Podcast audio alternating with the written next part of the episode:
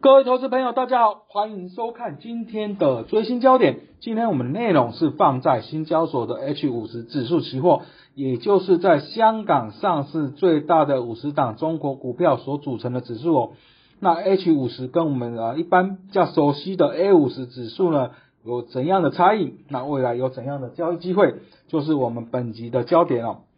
而在 H 五十部分呢，那其实刚提到了是在香港交易所上市的前五十个最大的中国股票所组成啊，包括 H 股、红筹股以及 P 股。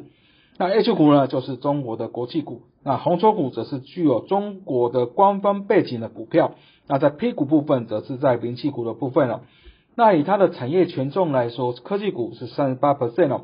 那金融股是二七 percent，相对于中国 A 五十指数呢，它是由啊在上证啊以及深圳啊两大交易所呢，它的股票市值前五十大的 A 股所组成，它的金融类股的比重高达四十 percent 哦，所以相对来说呢，H 五十它产业分布比较均衡，而而且呢，这个科技类股的比重是比较高的状况。那我们就看啊前十大的成分股来说了，在 H 五十啊第一名啊是电商龙头阿里巴巴。第二名是外卖平台的龙头美团哦，那第三名呢是中国最大的网络公司腾讯哦，这三档呢啊权重都超过八个 percent，那第四档京东啊也是电商相关的哦，那整个前十大合计占了五十六点六七 percent，而在中国 A 五十部分我们看到啊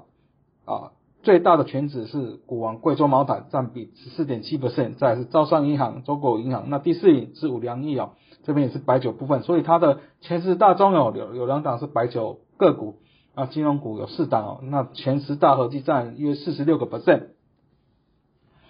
那另外我们看到以波动的角度来说，那今年来说呢，在富时 H 五十的指数期货，它的波动率是三十五点三 percent。啊，是高于 A 五十的二十一点五六 percent，或是在恒生的二七点八 percent 哦。那若以去年来说呢，整个 H 五十啊，它的波动率是二十四点三八 percent，也是比富时 A 五十以及恒生指数来的高。另外呢，啊，我们看到相关性来说，在 H 五十跟 A 五十的相关性大概是零点七二啊。那恒生大概是零点九八，所以呢，啊，如果我们看好中国网络股的表现，或是认为中国的政府的监管力道可能会扩大，会不利网力啊相关的网络的科技的巨头，那就是可以跟 A 五十期货啊搭配啊进行价差的交易。那我们就合约规格来看呢，其实。啊，以 H 五十跟 A 五十来比较呢，那 H 五十它是指数乘以两美元哦，那最小跳动值是二点五点，也就是五美元的部分。那合约月份跟 A 五十一样啊，是两个不含季月的连续月加上四个季月。那交易时间正规版部分是在早上九点到下午的四点三十五分，那盘后盘是下午的五点到隔天早上的五点十五分哦。那涨跌无限制分别是十 percent、十五 percent。那以及无限制哦，所以达到十 percent 的时候就会有五分钟的冷静期，那同理到十五 percent 也是哦。那最后的交易日啊，这边是每月倒数的第二个工作日。那原始保证金是二零九零美元，这边是负十 A 五十的两倍啊。那我们回顾呢这几个月的行情呢，那其实虽然说在五月呃下旬那时候，在中国走出一些，包括深圳啊、上海这些大城市解封。啊，股价是稳步的向上，不过呢，那之后呢，包括一些啊疫情复燃呐，或是在房地产这边有一些烂尾楼的风暴等等，或是一些啊经济数据不佳啊，即使中国人行降准降息，或是在中央呢稳经济的政策持续哦，但是整个趋势还是一个下行震荡的走势哦。但我们就 H 五十的多空分析来说啊，经济面来看呢，啊，因为它在防疫部分，在中国部分还是强调清零的政策，所以在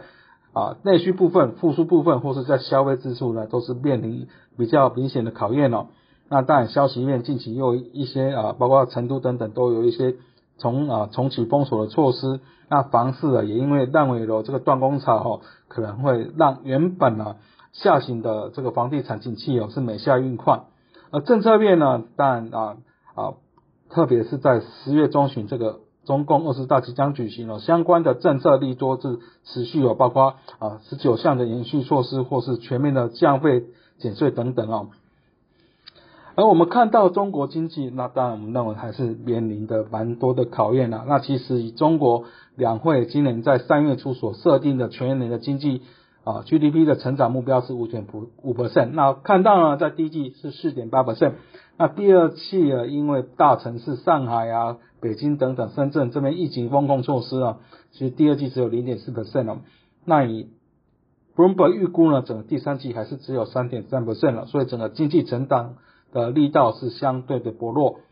那在深圳呢，是在八月三十一日在宣布准封城了。那成都呢，则是呢，从九月一日起呢，全市的民众原则上居家啊，非必要不要离城。那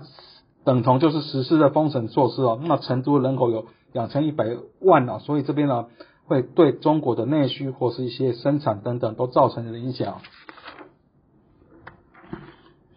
那我们看到在啊消费动能部分，那其实呢在六月份啊那时候社会解封，那时候整个中国的啊以社会的零售销售啊来说呢是 Y Y 是三点一 percent，不过七月份要降到二点七 percent 哦，显示在啊内需部分哦还是相对的疲弱。那以在 P M I 来说，以财新 P M I 啊特别制造业啊在啊八月份要降到四十九点五啊，低于龙估分水岭五十以下，这边主要是。高温少雨导致了供电不足哦，那又有一些工厂临时停产的因素哦，那使得制造业景气呈现下滑。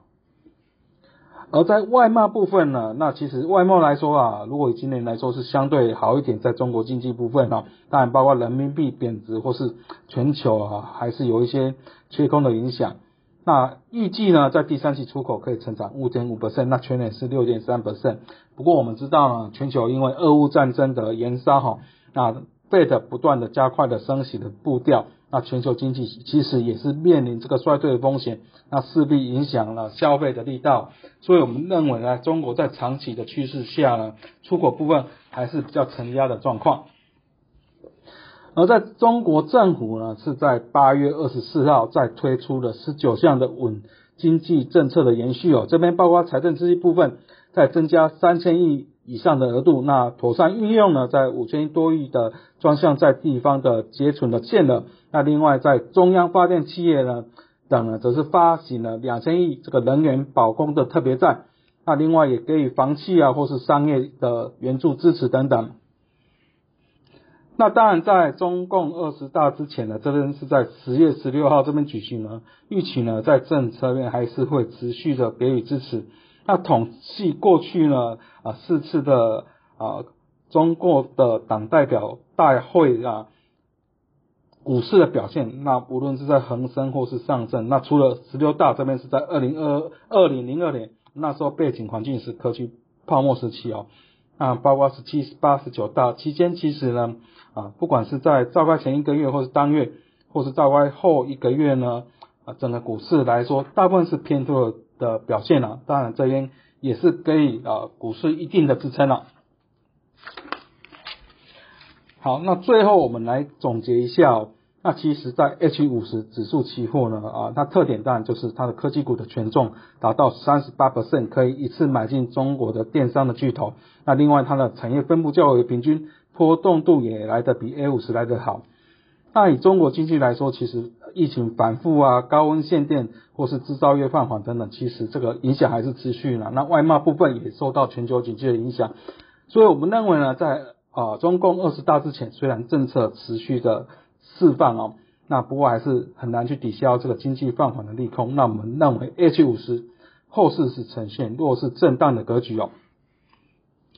那最后再推广我们的研究最前线，那这边包括与分析师有约系列，包括元大旗新闻，包括翠学院系列呢，都欢迎各位按赞、订阅以及分享。